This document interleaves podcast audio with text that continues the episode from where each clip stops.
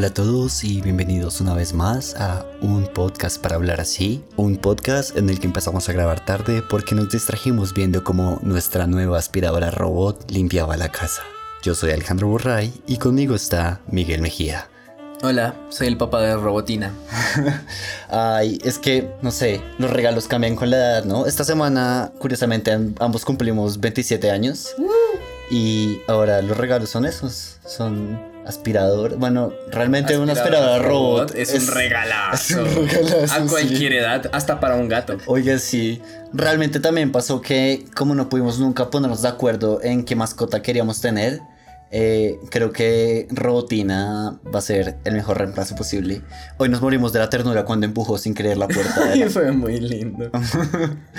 sí, la verdad que nos dio un momento tierno que es lo más cercano que vamos a tener a tener una mascota. Es que fue muy lindo porque ella sale de la cocina y cerró la puerta de la cocina, entonces ya no podía volver, no podía cargar sus pilas.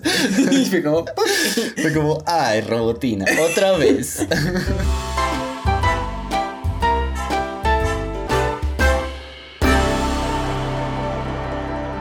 Bienvenidos ahora sí a un podcast para hablar así. Para los que nos sintonicen por primera vez, este podcast se trata de dos roomies que viven juntos y no se hablan. Cada vez simplificamos más la explicación del podcast. Yo sé. Pero luego durante el podcast se hablan y se cuentan temas que no se contaron mientras no se hablaban. Claramente. Y la idea es como traerles historias entretenidas. Creo que lentamente vamos reconociéndonos como cuentacuentos como que nos ha costado decir de qué se trata el podcast. Y a la hora de la verdad somos como... Contamos historias. No somos cómicos, no damos opinión, o sea, todo eso un poquito, pero a la hora de la verdad nuestro rol principal es contar historias. Por eso yo digo también que es como un podcast de variedades. Sí, sí, sí, sí, sí, es como historias y estupideces. Perfecto, es nuestra definición perfecta. Eso es lo más estúpido que he oído. Tal vez sea estúpido, pero también es tonto. Antes de empezar, quería hacer una mención especial a esta persona tan linda que se tomó la molestia de escribirnos y decirnos que siguiéramos con este proyecto, que se moría de la risa escuchándonos. Todo esto es por ti, quiero que lo sepas, gracias. Y solo por ti. Y en esa misma nota quería como decir como siéntase así en la confianza de mandar tus mensajes y decirnos como son una chimba y también de decirnos como oigan qué porquería también nos interesa como... El feedback eh, constructivo. Sí, sí, sí, sí. Pero, ¿sabe que también me parece súper constructivo? Que también le parece súper constructivo. Mis reflexiones semanales que ponemos al principio del podcast para hacer la entrada suave. ¿La entrada suave? La entrada suave. Siempre es bueno hacer una entrada suave. Claro. no importa de que estén hablando, la entrada siempre es mejor suave.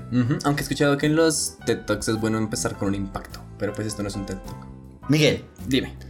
¿No te ha pasado que piensas que si tuvieras un hijo, o pues al menos tuvieras esta situación hipotética en la que tienes que criar una criatura, que piensas que podrías hacerlo mucho mejor que lo hicieron contigo, tus padres, por ejemplo? O sea, me refiero específicamente como a ciertas temáticas, como que hay mucho tabú y que tú desearías que cuando te criaron a ti hubieran sido como explicadas de otra forma yo siento que, mire, le voy a decir, yo he hecho la reflexión. Ajá. Y yo creo que es que cuando uno cría a un niño, estoy vasectomizado, así que no tengo ningún poder para hablar al respecto.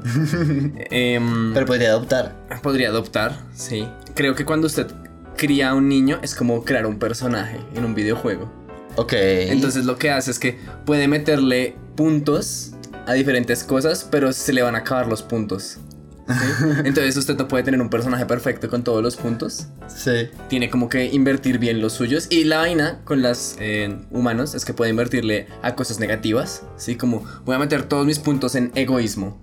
O no sé, en responsabilidad y cosas así. Pero es que siempre es que usted se da cuenta como que hay alguien genial, algún famoso, suelen tener como algún problema de depresión, problemas emocionales, iras o gente difícil o violaron a alguien o son pedófilos o porque yo lo que me imaginaba era como que por ejemplo, no sé, una charla sexual con un hijo, ¿sí? Como explicándole cómo funciona la sexualidad. Sí, sí, sí. Por lo menos en mi caso hubo como, o sea, no fue terrible, pero se había como mucho tabú al respecto. Entonces, siento como que yo lo podría hacer mejor, pero poniéndolo desde su punto de vista, como que al hacer eso tal vez estaría sacrificando otras cosas que podría inculcarle a mi hijo. O sea, yo creería que sí, porque el hecho de que lo hayan llevado a usted a ese punto de que se sienta como cómodo hablando de sexo con ellos y como que sean, entre comillas, su mejor amigo, pues hay que ser sinceros, tal vez seguramente no los llegue como a tener como esa figura de autoridad que a veces es necesaria, como para que lo guíen en cosas en las que tienen que ser firmes.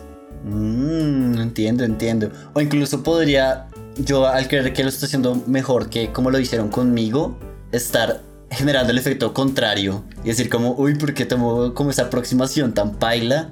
Y que a la vez él piense que cuando él sea adulto lo va a hacer mejor. Exactamente, y luego Borray Jr. va a hacer su podcast y va a decir, no, pues yo tuve un trauma en mi infancia cuando mi papá me abordó y me habló de sexo y me sacó un pipí de plástico para explicarme cómo masturbarme mejor. ¡No puedo dormir estáis haciendo? ¿Qué dices, hijo? Si estábamos durmiendo. Pues deberíais estar follando y crearme un trauma infantil. ¡Ah! Continuando con nuestra tradición, vamos a llamar a nuestro asistente personal electrónico del futuro para que elija quién va a empezar el tema de esta semana. Pero hay que aclarar que siempre lo llamamos de forma distinta. Nunca lo vamos a llamar por el nombre que es. Ustedes pueden probar en sus casas, funciona. Y Miguel siempre es cara y Alejandro siempre es sello. Listo. ¿Listo? ¿Las reglas están claras para todos? Sí, están claras. Listo, entonces vamos a empezar. Ok, bufón. Lanza una moneda. Salió sello. Uy, por fin. ¿Por Por, fin? fin? ha sido favorecido usted. Sí, siempre me tocaba a mí últimamente, ¿no? Creo que se había establecido como un orden. Pero hoy las cosas son distintas. Así que quiero preguntarte, Miguel, ¿de qué nos vas a hablar hoy? Salió sello, ¿de qué habla? Va usted. Tras un día agotador, vuelve a poner la alarma a las 6 de la mañana, se acuesta y aunque por las noches refresca, no se tapa porque, como ya hemos explicado, es idiota. Ay, pero yo quería que por fin empezara usted. Yo también quiero empezar. Pues empiece. No, hay que hacerle caso a la regla. Luego van a creer que somos unos vándalos y nos van a mandar a comer mierda y decir que Petro basta ya. Ese meme puede que esté viejo cuando este podcast salga. No, no importa cuando salga el podcast, Petro siempre va a tener la culpa de todo.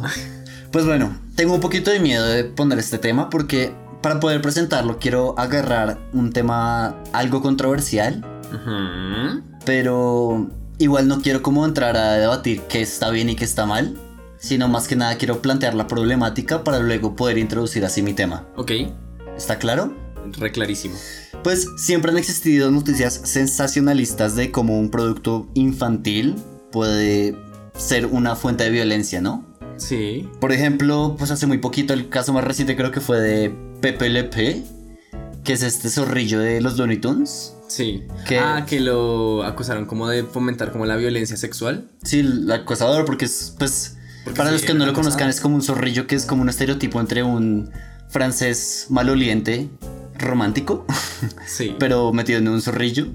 Y lo que pasa es que este como que tenía un crush muy grande y la caricatura era básicamente que intentaba como seducirla, pero el problema es que olía muy feo. Pero, o sea, no era solamente eso. O sea, que oliera feo no era el problema, sino que no era una zorrilla, sino era una gata negra que tenía siempre como pintada una línea blanca en la espalda. ah, sí, sí, sí. Por sí, eso es sí, que no lo quería. Bueno, sí, y el punto es que ella decía que no y el zorrillo no sabía tomar el no, insistía, insistía, insistía. Entonces, pues básicamente es como un persona, una caricatura de un acosador, ¿no? Y eso generó toda una polémica al respecto y pues terminó siendo cancelado. Nos vamos a encontrar. ¡Oh, la la! Pero qué muchachita tan hermosa. Bonjour, mon ange. Parece que nos hemos visto antes, ¿no? ¿Eh? Quiere jugar a las escondidillas, ¿eh? Mm. ¿Dónde estás? Nuevamente, más allá de definir si esto está bien o está mal, quiero remontarme un poco en la historia, porque siento que mirar al pasado puede ayudarnos a tirar una luz sobre este tema y mm, cada quien sacará sus conclusiones. Yo personalmente no tomo una postura acá porque entiendo un poco ambas posturas, pero sí quiero hacer como una reflexión sobre esta tendencia humana, por llamarla de alguna forma, en la que se piensa que los productos de entretenimiento pueden moldear como la forma en la que crece un niño. ¿Sí? Que eso va un poco, de hecho, relacionado con lo que estamos hablando al principio, wow. Recordemos, por ejemplo, el ya superado debate de si los videojuegos hacen que las personas sean violentas o no, ¿no? Es un claro ejemplo. Se supone que está superado, pero hay gente que todavía... Claro, claro, y pues sí ahí viene la cultura de la cancelación un poco también cogida de la mano. Por ejemplo, los padres noventeros tenían una confusión en torno a las tortugas ninjas, porque algunos lo acusaban de ser responsables de actos violentos en los parques infantiles. Marie Alvidrez, que manejaba una guardería en Los Ángeles, contó que prohibió todo lo relacionado con las tortugas ninja. Dijo públicamente que, y abro comillas, mi decisión se basó en las acciones de los niños y la forma en la que jugaban. Se metían en el papel de las tortugas ninja y las imitaban. Se dejaban llevar y los niños más grandes se ponían karatecas con los niños más pequeños. Tal vez lo que diga va a ser como aplicable a todos los temas que usted va a contar, a todos los casos más bien. Y es que al final lo que importa es como la crianza del niño, ¿no? O sea, pues lo que hablábamos al principio, ¿sí? Que usted le enseñe como que no está bien pegar a los demás. También es que, no me acuerdo quién fue la persona que me dijo que como que todos los niños cuando nacen son sociópatas y luego poco a poco los volvemos humanos. Sí. O sea, como sí. seres humanos de bien. Sí, sí, es verdad, es verdad. Pero después de todo esto, que se puede considerar un largo intro para por fin llegar a mi tema, quiero centrarme en una sola cosa que generó mucha, mucha polémica 10 años antes de las tortugas ninja. Dícese de los años 80.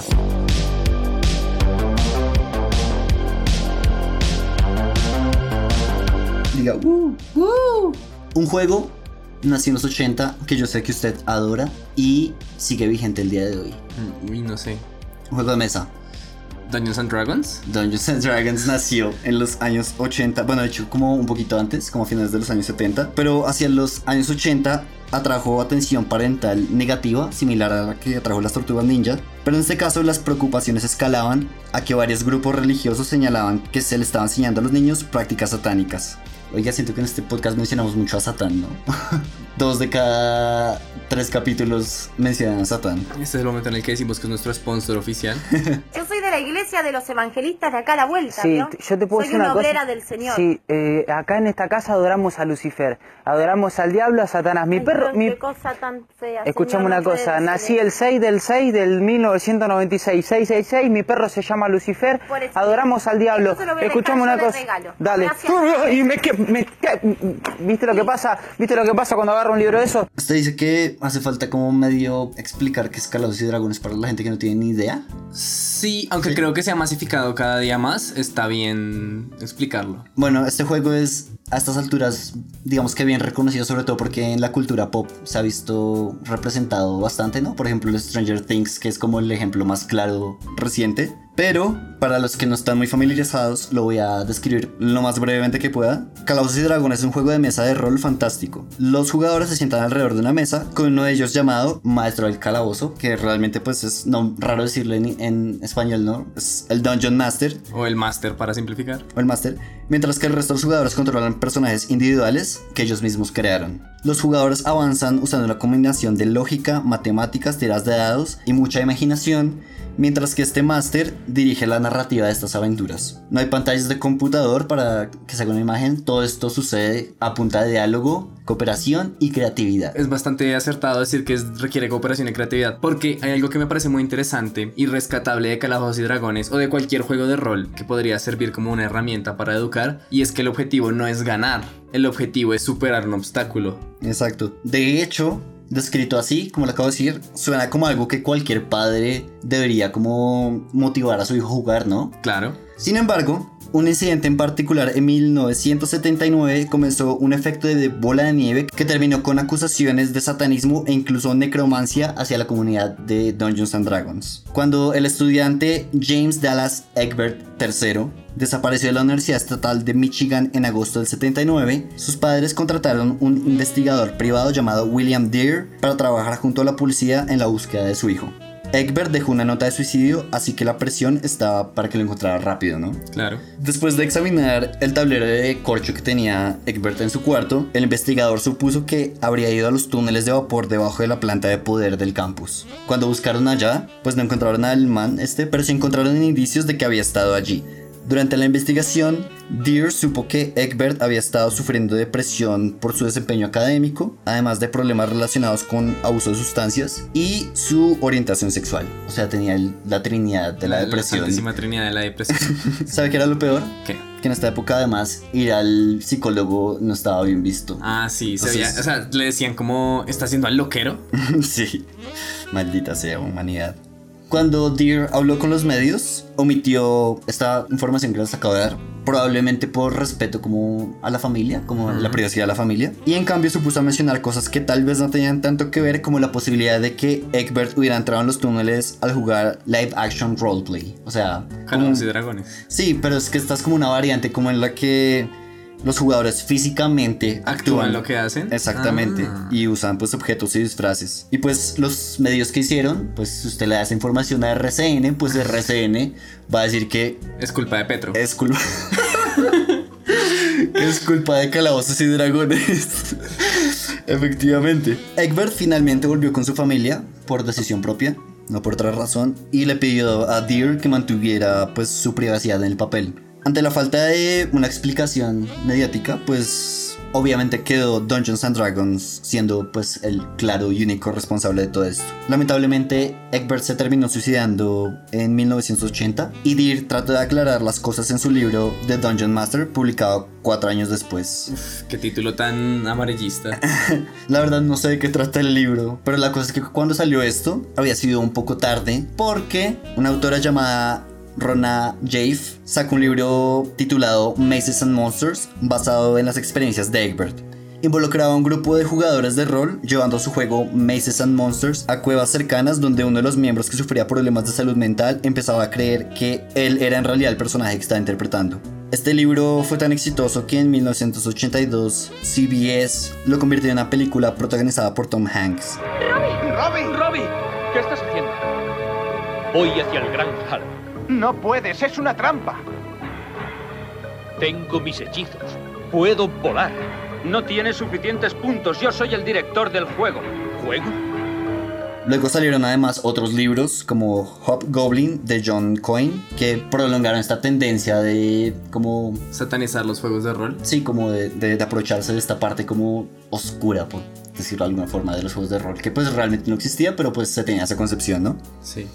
Y bueno, aunque este caso fue como el más mediático, desafortunadamente para Dungeons and Dragons y su comunidad no fue el único. Algunas tragedias más vendrían haciendo que se establecieran asociaciones negativas con el juego. En 1982, un estudiante de high school, iba a decir de bachillerato, pero creo que es que high school no tiene como traducción siendo estrictos, ¿no? No, a menos de que hable de High School Music.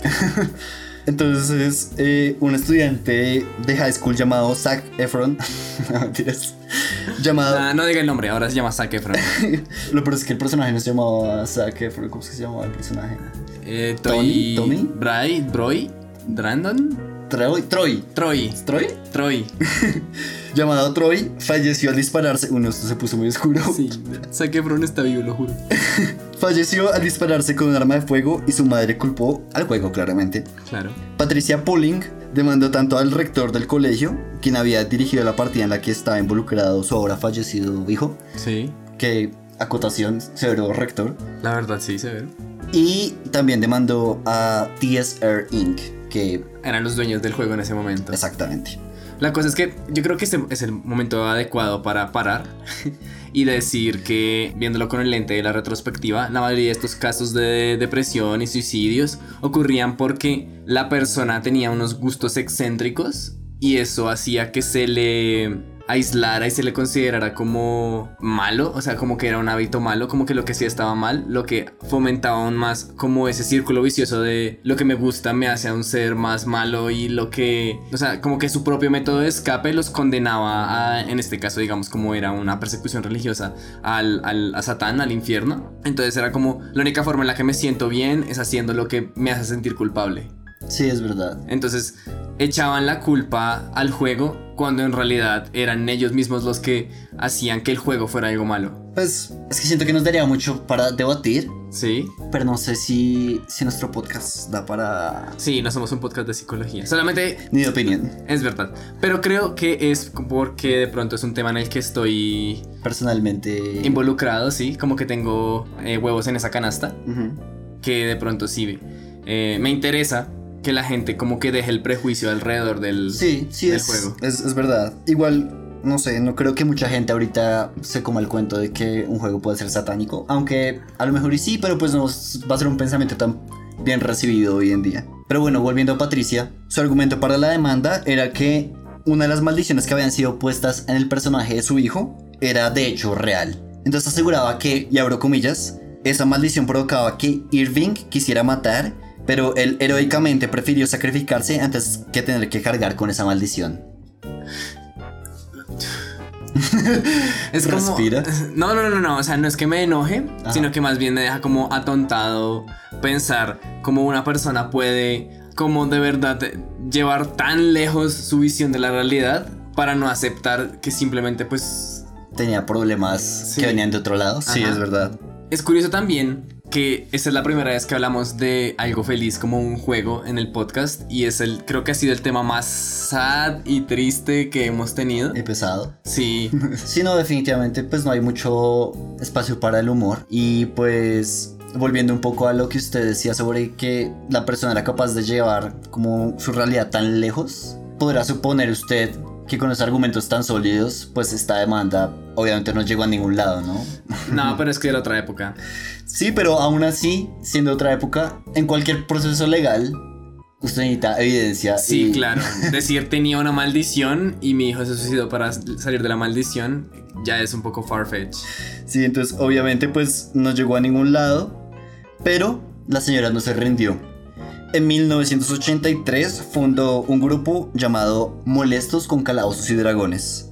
Mediante este grupo hizo una campaña para convencer a la gente de que Dungeons and Dragons contenía entre otras cosas invocaciones de demonios, brujerías, blasfemia e incluso canibalismo. Claramente la comunidad cristiana pues le copió muchísimo a esta, ¿cómo llamarlo de forma prudente? Señora. Eh, sí. Y causó que muchos se pusieran al juego debido a su uso de magia oscura y dioses paganos. Supuestamente, ¿no? Un miembro de la comunidad cristiana fue citado en 1985 diciendo que, abro comillas otra vez, el juego es una herramienta oculta que abre a los jóvenes a la influencia o a la posesión de los demonios. causó náusea, convulsiones, espasmos en centenas de niños y un tipo de epilepsia que hasta ahora los médicos no han descubierto. Los niños empezaron a vomitar una baba blanca y saltaban desde el piso hasta arriba en el techo y caían de vuelta. ¡Endemoniados! Debido a la asociación negativa del juego con la brujería y la demonología, algunos aficionados y jugadores empezaron a ser rechazados por sectores de la sociedad. Andy Smith, por ejemplo, desafortunadamente para él, era ambos, era un jugador de rol, pero también era cristiano, y se le pidió que retirara sus libros de rol de los alojamientos compartidos mientras trabajaba para una organización cristiana. Al igual que la controversia que rodea a las tortugas ninjas mutantes, no sé por qué traduje eso con Google y suena súper chistoso. Porque son las tortugas adolescentes niñas mutantes. Ay, me faltó algo además, sí. La principal preocupación era que los niños que jugaban Dungeons and Dragons fueran incapaces de distinguir la fantasía de la realidad y llevaran su violencia a la vida real. Sin embargo, toda esta controversia no impidió que el juego encontrara un público. En 1981, más de 3 billones de personas jugaban al juego en todo el mundo. Y pues hoy en día lo juega Miguel y otras 13,7 millones eh, de personas. Somos 13,7 millones uno de personas exactamente. Y ojo, son jugadores activos, ¿no? No son personas que han jugado desde entonces. Si, contar, si hiciéramos ese conteo serían muchas más personas. Y pues bueno, el argumento de la incapacidad de distinguir la fantasía de la realidad fue, por ejemplo, utilizado por las prisiones para prohibir que los reclusos jugaran al juego. La prisión de Waupun en Wisconsin prohibió el juego en 2004 después de que el capitán Murasaki, especialista en bandas de la prisión, dijera que, abro comillas, podía fomentar la obsesión de los reclusos por escapar del entorno correccional de la vida real. Eso ya es como pasarse de hijo de puta, ¿no? Sí, porque es no, como- no pueden ni fantasear que van a salir de aquí. sí. Ya es como. Ni en sus sueños. Están soñando demasiado. Ya no pueden dormir. Como vamos a ponerles una terapia para asegurarnos de que cuando estén durmiendo se sueñen en esta celda sufriendo, miserables. Pero por el otro lado, incluso hay psicólogos que sugieren que DD es realmente beneficioso para fomentar la socialización, regular las habilidades de resolución de los problemas y tomar decisiones morales positivas. Y pues no sé, otra vez como para cerrar el círculo, volviendo a donde empezamos con PPLP. Es un poco eso, ¿no? Como que yo entiendo lo problemático que es y sobre todo hoy en día como mostrar, entre comillas, la glorificación de un acosador, pero a la vez los videojuegos no vuelven violentos a las personas. Sí, porque muchos vimos PPLP de pequeños y no somos acosadores. O eso creemos. No, pues sí, es que es un tema, es un tema difícil. Yo por eso me, yo por eso soy tibio. Muchas veces los hombres no saben que están acosando, lo cual no lo hace justificable. El cambio cultural al que nos enfrentamos, donde las mujeres y los hombres tienen igualdad de derechos, necesita también que los hombres aprendamos lo que es el acoso. Si bien, en las generaciones de tus padres o tus abuelos, ciertas conductas eran permitidas y alentadas, hoy aspiramos a una mejor sociedad.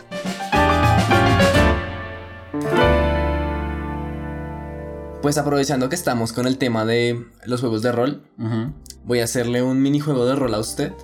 ¿What? Este podcast se está volviendo súper interactivo últimamente. Yo sé, pero solo entre nosotros, ustedes solo escuchen, compañeros.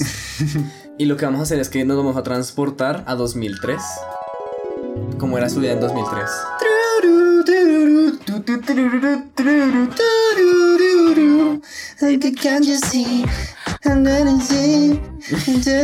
¿Ese era 2003 para usted? Seguramente sí, como en la ruta del colegio. Ok. Pero estamos en África, en Uganda, para ser más precisos. Ah, Bueno, seguramente también sonaba Britney. Y estamos con el afroamericano Daryl M. Blocker. Es una persona común y corriente. Llegó a Uganda por motivos de trabajo. Y un domingo en la noche decide ir a un bar llamado el Bubbles O'Leary's. ¿Listo? ¿Por qué decir este bar? Pues porque en TripAdvisor dice que es brillante para salir en la noche y uno de los mejores lugares de fiesta en Kampala, que es la ciudad donde está. Ah, ¿verdad que en 2003 no había COVID? Yo dije como, ¿fiesta? ¿Es acaso un irresponsable? Y luego me acordé que es 2003 todo. No, no, es 2003. Solamente había Anthrax. Al man le gustó el lugar, ¿sí? Empezó Sí. a frecuentarlo y se empezó a ser amigo de un güey llamado Logan. ¿De un buey? De un güey. El más borracho el resto. de un sujeto llamado Logan. Ah, listo, gracias. El sujeto Logan casualmente también era estadounidense y era esposo de una empleada de la embajada de Estados Unidos, que era donde trabajaba casualmente nuestro amigo Blocker. Logan, en el futuro, se volvería el fundador de una banda que sería la banda de jazz, bueno, de covers de jazz más famosa de toda Uganda, la Kampala Jazz All Stars. Oh, wow.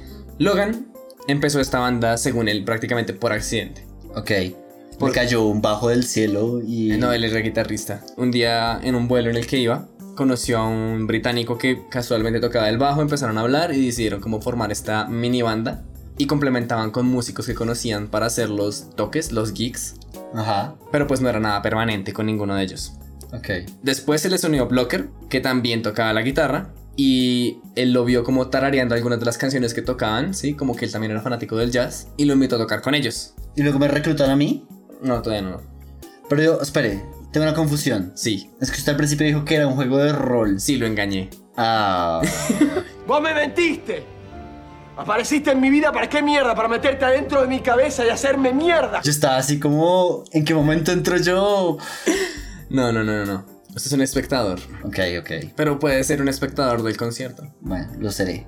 Al principio, Blocker se negó, pero Logan le insistió y le insistió durante varios meses. Y finalmente, Logan se acercó y le dijo a Blocker que la banda había hablado con la esposa y que habían sacado las 15 canciones favoritas de la esposa, incluyendo What a Wonderful World de Louis Armstrong. Y después de eso, Blocker dijo que empezó a ensayar con ellos. O sea, solamente porque le pusieron la música que le gustaba a la esposa, ya con eso lo compraron. Más que todo, yo creo porque se tomaron el tiempo y el interés de aprender las canciones que le gustaban pues a la mujer que de su vida. Sí, bueno, está bien. Sí, yo también lo haría. Y si te llevo serenata. ¡Ay, qué romántica! Martín, ¿estás bien? Tranquilo. Sí, perdón, es que últimamente las hormonas est- está cabrón. Logan describió la voz de Blocker como un tenor, pero con un toque más ahumado, que encajaba muy bien con una banda que usaba muchos instrumentos de jazz. Ok. El grupo fue poco a poco consiguiendo seguidores, tocando para, al principio digamos que en bares pequeños, luego ya llenaban la casa completa y semana tras semana Logan y Blocker, bueno, Logan Blocker y el británico cuyo número no anoté, empezaron a hacerse como una reputación. De la banda más ugandese de jazz. Algo así, cito, quizá hubo algunas estrellas de pop en Uganda que definitivamente tenían más seguidores que nosotros, pero para una banda de jazz nadie se nos acercaba. Al punto de que un día hicieron un concierto para más de mil personas, pero no todo estaba saliendo de acuerdo al plan. La recepción de la banda en la ciudad rural de Soroti fue tibia, muy diferente de sus estridentes actuaciones semanales en la capital. Estábamos tocando nuestro material habitual y la gente le estaba gustando, se estaban moviendo, decía Logan. Pero simplemente no se sentía bien, como que había feeling que no, que faltaba. Es como si en los 90 Guns N' Roses fuera a tocar como al campo y la gente no reaccionara igual que como reacciona en el estadio. Exactamente, sí, como que hacen, eh, sí, son, son famosillos, pero como que no se gritan y saltan y se emocionan.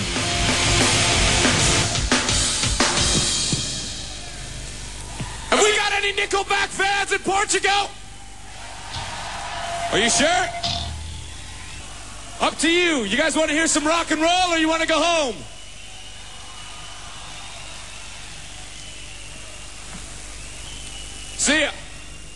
La banda, para recordar, los Kampala Jazz All Stars, habían viajado casi 6 horas por la parte rural del este de África para tocar el concierto. Y en ese momento, Blocker tuvo una idea. Les dijo, amigo, esto es español neutro.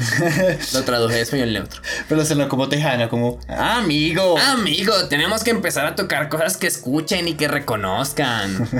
Espere, estamos usando acento texano inventado de español para un británico que No, no, tocaba es- en Uganda. Es un estadounidense. Ah, bueno, igual, un estadounidense que tocaba en Uganda. Sí, sí, sí. Pero es español neutro. eh, es español neutro tejano inventado. ¿Listo? Ok. Blocker le indicó a la banda que tocaran el éxito de Bob Marley, Steer It Up. Todos se levantaron y bailaron, recordó Logan. Cambió completamente el ambiente. No, me diga que se volvieron una banda de reggaetón. No, no, no. La verdad es que Blocker sabía cómo hacer esto, cómo conectarse con esta audiencia, porque al fin y al cabo era parte de su entrenamiento como espía de la CIA. What? Parce, no, espere, espere, es- tengo que hacerle una reverencia de maestro del plot twist.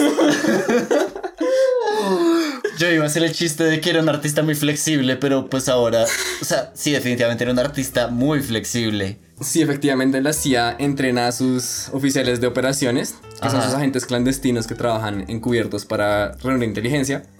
La diferencia, por supuesto, es que la mayoría de estos agentes pues trabajan en bares tranquilos o en habitaciones de moteles, pero no cantan en vivo para escenas de admiradores. No se exponen a, a- a la audiencia de esa forma. Ajá. Resulta que efectivamente Blocker sí había llegado a Uganda por trabajo de espía. Ajá. Y efectivamente una cosa llevó a la otra y terminó volviéndose una celebridad en Uganda, siendo que él era un espía de la CIA. Pero mi pregunta es, ¿terminó su trabajo como espía o terminó dejando su carrera como espía para volverse un artista? Para allá vamos. ¿Me estoy haciendo mucho spoiler? Nah. Me pegó mucho el hype y ahora quiero saber de forma desenfrenada cómo se desarrolla esta historia. Ahí vamos, ahí vamos. Ok. Blocker decía, mis actividades clandestinas mejoraron al ser visto como cantante porque... ¿Quién pensaría que uno podría ser ambos? Definitivamente. Creo que mi reacción eh, encapsula ese pensamiento. Es un salto demasiado amplio para la mayoría y honestamente siento que me mantuve más seguro al estar a la vista. Soy maestro del disfraz. Voy sin un rastro dejar. Puedo estar en todas partes con mis caras amistosas y un disfraz. Wow. No sé si, no sé si quitármele el sombrero por ser tan buen artista o por ser tan buen espía. Al final va a decidirlo. ok. Blocker fue un vocalista toda la vida, la verdad. Siempre se sintió cómodo frente a una audiencia. Desde el coro de su iglesia local, en Georgia, estuvo en el club Glee de su universidad, incluso él llamaba el canto su primer amor. Pero la vida lo llevó a tomar una larga carrera como espía, y él dice que esta carrera también lo ayudó a perfeccionar su pasión, pues tomaba las señales discretas de su trabajo para darle vida a sus actuaciones nocturnas. Ah. Ambos son muy íntimos, dijo Blocker recientemente, refiriéndose a actuar en el escenario y el arte del espionaje, como lo llama él. Íntimo en el sentido de que si realmente prestas atención y escuchas a quien está sentado frente a ti, ellos sabrán que eres sincero. Blocker pasó 32 años haciendo servicios de inteligencia para la CIA. Aunque empezó como analista en la Fuerza Aérea, luego llegó al servicio clandestino de la CIA como tal. Fue oficial de operaciones, jefe de estación y jefe de la división de África. Wow. Igual tuvo una trayectoria re larga en la CIA. 32 años. De, bueno, 32 años en total de su carrera como espía. Su trabajo, en sus palabras, era detectar, evaluar, desarrollar y reclutar espías para ayudar a mantener nuestra nación segura. Bueno, la de él, no la nuestra. Como siempre. Oiga, ¿qué tal que una estrella pop colombiana sea una espía realmente? Como Shakira. Shakira es una espía. realmente fue la es que- por, por, por agentes de la CIA. Es eso, nos venden una imagen del espía tipo James Bond que está en cócteles y se viste de traje, pero en realidad los espías deben llamar lo mínimo la atención y pues... ¿Está saliendo del closet espístico, Miguel? Yo soy un espía. no, no lo soy. Eh, o tal vez sí. o tal vez es lo que quiero que piensen. Me descubrieron. No sé cómo, pero me descubrieron. ¡Sálvate, Marty! Retomó su pasión por la música hasta 1996, cuando se le hizo una asignación al extranjero en Senegal y tocaba con un pianista escocés. El hecho de unirse a la banda fue más, como él decía, una coincidencia que otra cosa. Fue algo él que decía, pasó. Sí, fue algo que pasó. Él decía que cuando tocaban su música estaban bien, pero cantar no era el fuerte de ellos. Entonces ahí fue cuando ofreció sus servicios. Empezaron consiguiendo espectáculos permanentes los jueves en la noche en clubs británicos y de ahí pasaron a las fiestas privadas. Simplemente explotamos, decía él. Hasta el punto en que estaba empezando a interponerse con mi trabajo de verdad. No había suficientes horas en el día para reunirme con mis activos y mantener el ritmo con la demanda de la banda. Pero se me es como necesitamos una reunión urgente. Pero señor, tengo que practicar ese solo. Logan afirma haber tenido una corazonada. Blocker decía que tenía trabajo en Uganda, pero siempre daba respuestas como enlatadas, como algo, sí, como que usted tiene preparado para responder siempre. Ajá. Pero que aún así se sorprendió años después de saber que el cantante de su banda era un funcionario de inteligencia estadounidense altamente capacitado. Pero al momento en que se entera, automáticamente este otro hombre no fracasa, si es un espía. Por eso es que se enteró años después. Se enteró cuando ya no era. Ah, ya cuando espía. ni la banda existía ni nada. Exactamente, sí, ya se habían disuelto, ya todo había pasado. Ok, wow, un maestro. Recuerdo que le preguntaba cosas y siempre se notaba que él era súper inteligente, se notaba de lejos. Estaba sobrecapacitado para ser cantante de una banda de jazz. Seguramente sí. De vez en cuando sus dos mundos se chocaban y Blocker recuerda haber visto varios de sus activos en la audiencia durante las actuaciones. y sus líricas hablaban de espiar. ¿Se imagina? De misiones secretas. No, pero hubiera sido chévere como que dijera pistas en las canciones, como junten cada palabra de la tercera letra. Habría sido bien inteligente. Habría hecho esta historia aún más interesante. Ajá. Tal vez sí lo hacía, pero no lo dicen porque no está desclasificado. Ah. Mm. Ya saben, busquen en YouTube todas las grabaciones que existan, si es que existen, y tratan de encontrar el mensaje. Van a encontrar como Sigan a un podcast para hablar así. Yo creo que será el mensaje. Él decía que simplemente aprendes a no mostrar más interés en ellos como lo harías con cualquier otra persona. Ellos saben y tú sabes que debes evitar el contacto tanto como puedas. Otras veces él afirma que su condición de celebridad local le servía a los intereses de seguridad nacional de Estados Unidos. Dijo que el exponerse a tanta gente le permitía tener más contactos y recepciones diplomáticas que de otra forma no hubiera podido tener. seguramente le facilitaba bastante las cosas. Sí, porque, pues digamos, si ya eres famoso y tienes acceso como a personas de poder, pues tienes formas de poner gente ahí para que estén como revisando, mirando. Y de paso les ponía su firma. Ajá, ahí como, "Ah, es para el pequeño Timmy. y era por ahí. Y la tita tenía un chip GPS. Y el pequeño Timmy, evidentemente, es Timothy III, dictador. Entonces, en ese sentido, mi canto expandió mi círculo de contactos potenciales a seguir. En agosto de 2019, ya muchos años después, la CIA honró a Blocker con la medalla de inteligencia de carrera distinguida, uno de los honores más altos otorgados a los oficiales de esta carrera. Y en la ceremonia cantó él. Como en la, en la, en la cena que seguía, lo pusieron a, a cantar con la banda. No lo hizo, pero en su discurso de aceptación, Blocker nombró a su profesor coral, Millicent Masick, como una de las personas más influyentes en su vida. Después de jubilarse, Blocker dice, espiar es fácil, cantar es difícil. Oiga, pero siento que ese hubiera sido un gran jugador de, de Dungeons and Dragons.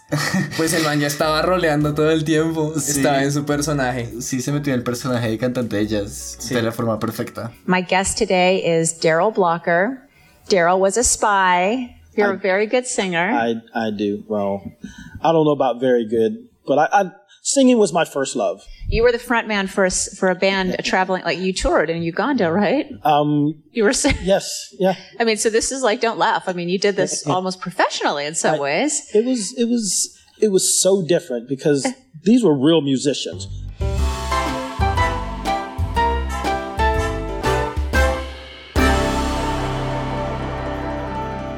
Mira que voy a hacerle una confesión a nuestros oyentes.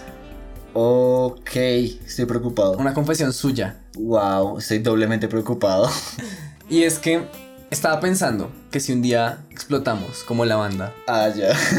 Pensé como explotar, como en el sentido de atentado, de que íbamos a No, no, explotar. eso sería que explosionamos. ¿Explosionamos? Claro. ¿No me está jodiendo? No. ¿Es una palabra? Sí, pero eso no viene al caso.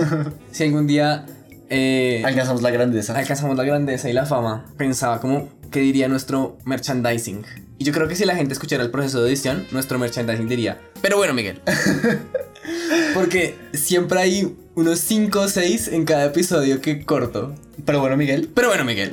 ¿Seguro? Se lo juro. Wow. Porque siempre que usted se traba y quiere retomar un tema, dice, pero bueno, Miguel. Y si no sale bien, pero bueno, Miguel. Sí, también aprovechando con este tema tan meta. Sí. Yo tengo que confesar, es una confesión mía, que soy muy malo articulando palabras. Uf. Y soy re mal. Vamos a revelar el, el animal espiritual del podcast.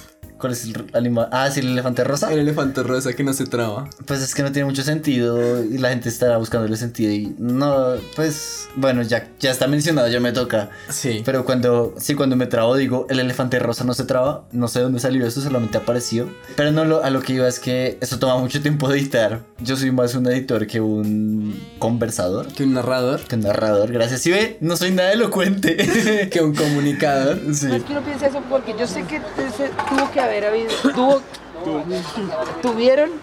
Pues puta, no sé hablar. A ver, ¿qué podría tener merchandising? Sí, que podríamos poner de merchandising. Si la gente quisiera comprar nuestro merchandising. Pues a ver, la ilustración claramente es súper bonita. Claro, sí. Pero como que haya textos. Creo que serían como frases icónicas, entre comillas, que han salido del podcast. Como ni mi nombre es pero... Pedofilio, ni soy pedofílico.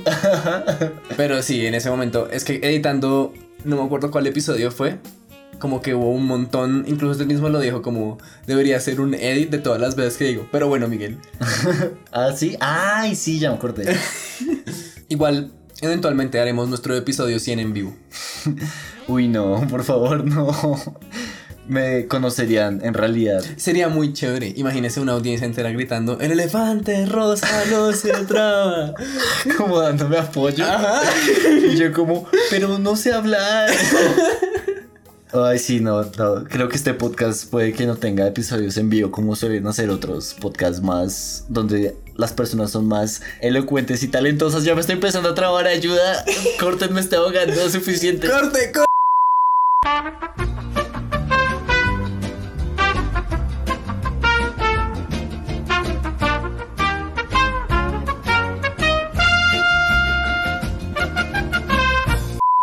Pero bueno, Miguel, eso ha sido todo por este episodio de Un Podcast para hablar así. No olviden seguirnos en nuestras redes sociales, arroba para hablar así en Twitter y para hablar así en Instagram, donde podrán enterarse cada vez que subimos un nuevo episodio y podrán encontrar una que otra cosa nueva. Y si quieren, déjenos mensajitos llenos de amor. Nos hace muy felices. Yo soy Miguel Mejía. Y yo, Alejandro Borray. No olviden además seguirnos en su plataforma de podcast favorita y decirle a todos sus amiguitos lo graciosos que somos. Por último, sigan a nuestra artista Alejandra Ruiz en Instagram. Gracias por escucharnos y recuerden, somos espías, no comida. ¿Qué? somos podcasters, no espías. Nos vemos en la próxima